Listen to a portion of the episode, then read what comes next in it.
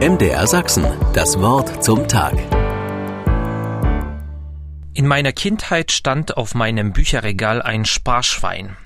Jedes Mal, wenn ich etwas Kleingeld von meinen Eltern und Großeltern bekommen habe, habe ich mindestens ein Teil davon hineingetan und gespart. Es hat sich jedes Mal nach ein paar Monaten gelohnt, da hineinzuschauen, um eine größere Summe rauszunehmen und sich etwas Schönes zu gönnen.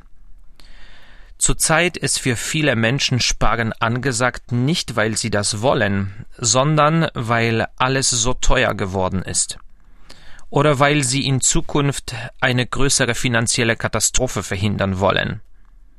Sparen ist definitiv keine einfache, aber oft eine lohnende Aufgabe. Vielleicht ist das eine gute Gelegenheit, einmal zu überlegen, ob wir nicht auch in anderen Lebensbereichen, wie zum Beispiel bei den Worten, einen Sparprozess einschlagen sollten. Egal wo wir sind, hören wir unzählige Sätze, Kommentare und Bemerkungen. Wie viel Unnötiges, wie viel Trennendes und Zerstörerisches, wie viel Unsinn wird erzählt. Natürlich hat jeder das Recht darauf, alles sagen zu dürfen, was er denkt.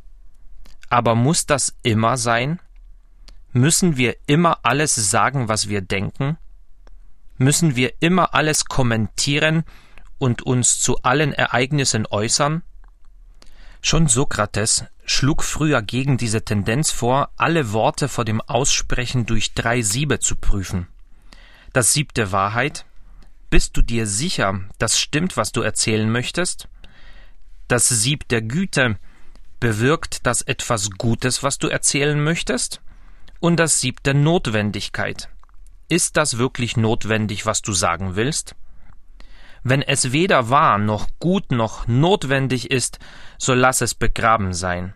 Belaste weder dich noch mich damit, lieber Freund, sagte Sokrates. Ich denke, auch heutzutage könnte manches gesparte Wort unserer Welt wirklich helfen. MDR Sachsen, das Wort zum Tag.